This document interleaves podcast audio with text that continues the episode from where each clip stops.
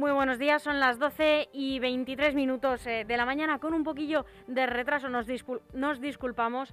Le damos los buenos días al alcalde de San Fernando de Henares, a don Javier Corpa, ¿cómo está? Hola, muy buenos días.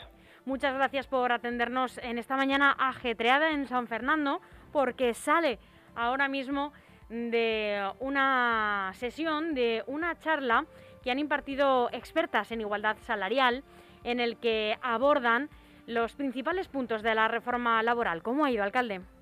Bueno, bien, la verdad que estamos contentos porque ha habido una gran presencia en este, en este acto, tanto de trabajadoras del propio ayuntamiento como de, vecinas de nuestra ciudad. Y es un acto importante porque, bueno, mañana es el Día Internacional de la Brecha Salarial y, bueno, la verdad que, esto es un, problema que existe en nuestra, en nuestra sociedad, ¿no? Eh, se han aprobado muchas leyes a lo largo de la democracia encaminadas a ir eh, acabando con esa brecha, pero por desgracia todavía estamos, estamos sin poder resolver este asunto. Yo hablaba hoy, si me permite, muy breve, mira, en el primer pacto local por el empleo eh, que, hemos puesto en marcha en San Fernando junto a empresarios y sindicatos, eh, uno de los primeros eh, compromisos que adquirió el equipo de gobierno era el realizar un estudio sociolaboral de nuestra ciudad. Y en este estudio que vamos a presentar en los próximos días, pues se manifiesta de una manera importante la diferencia que hay salarial también y en condiciones de trabajo entre hombres y mujeres. Y yo creo que, las administraciones públicas debemos trabajar para ir acabando con esa brecha salarial y también laboral.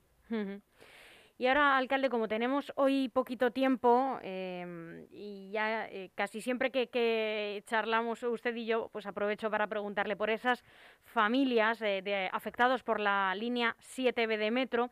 Se, han, ah, se ha aprobado ya una partida por parte de la Comunidad de Madrid eh, para, eh, para esas viviendas, ¿no? Para, para la contratación de emergencia del servicio de realojo, cito textualmente, vigilancia del inmueble, inspección, seguimiento y diagnóstico estructural de, de estas viviendas. En torno a 750.000 euros es esta partida que ha aprobado la Comunidad de Madrid, alcalde.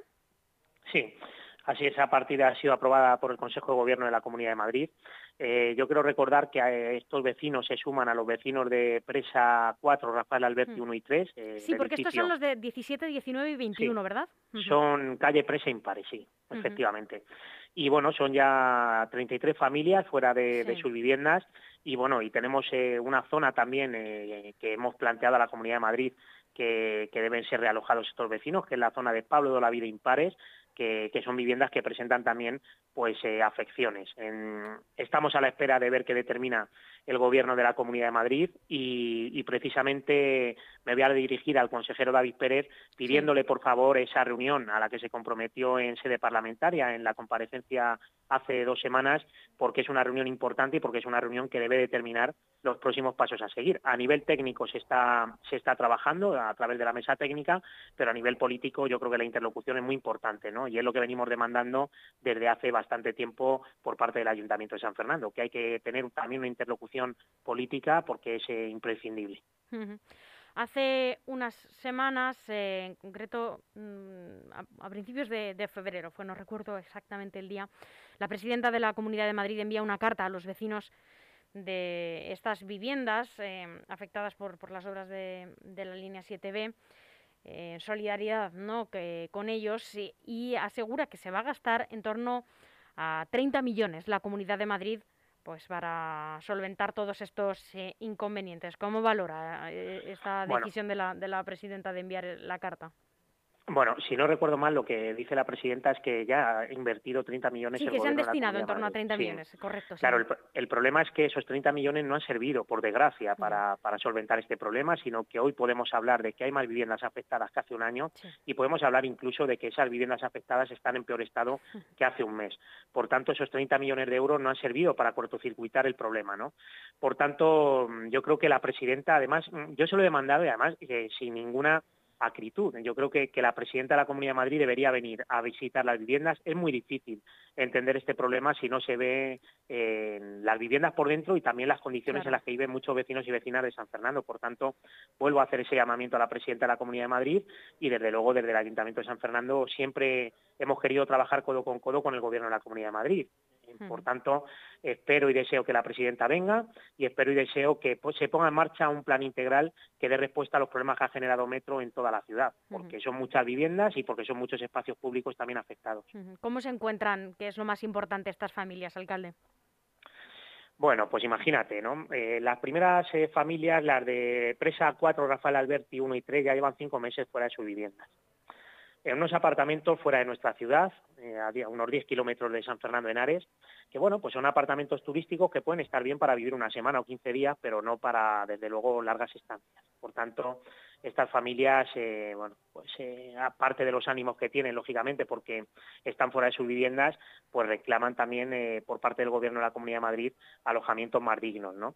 Y, luego los vecinos de, de Presa Impares, pues hace esta mañana, esta mañana coincidía con uno de, de esos vecinos que está realojado también en un, en un apartamento y me contaba, ¿no? Me contaba la, porque mm. todavía ellos, eh, presa impares, todavía no saben qué va a pasar con sus casas, ¿no? El dinero que ha destinado el gobierno de la Comunidad de Madrid precisamente es para realizar los estudios de la situación estructural de estos edificios. Eh, por tanto, pues viven, sobre todo, viven con muchísima incertidumbre y por eso creo que a nivel político eh, tiene que haber interlocución con la Comunidad de Madrid precisamente para dar certidumbre a los vecinos y vecinas, que es lo que necesitan en estos momentos, ¿no? Saber por lo menos eh, cuál puede ser su futuro.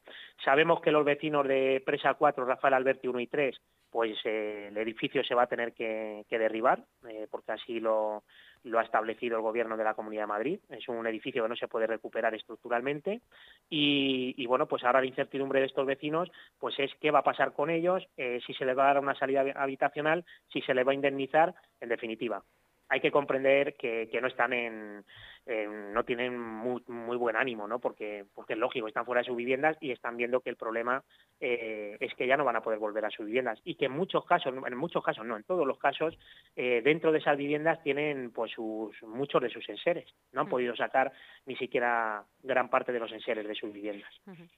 Alcalde, ya eh, una última pregunta o un breve comentario, ya que se nos eh, acaba el tiempo y tengo que dar paso al siguiente programa, lamentablemente, porque me quedaría charlando un rato más. Pero bueno, le emplazo a hablar en las próximas semanas para tratar otros temas que hoy eh, no hemos tenido tiempo de, de hablar.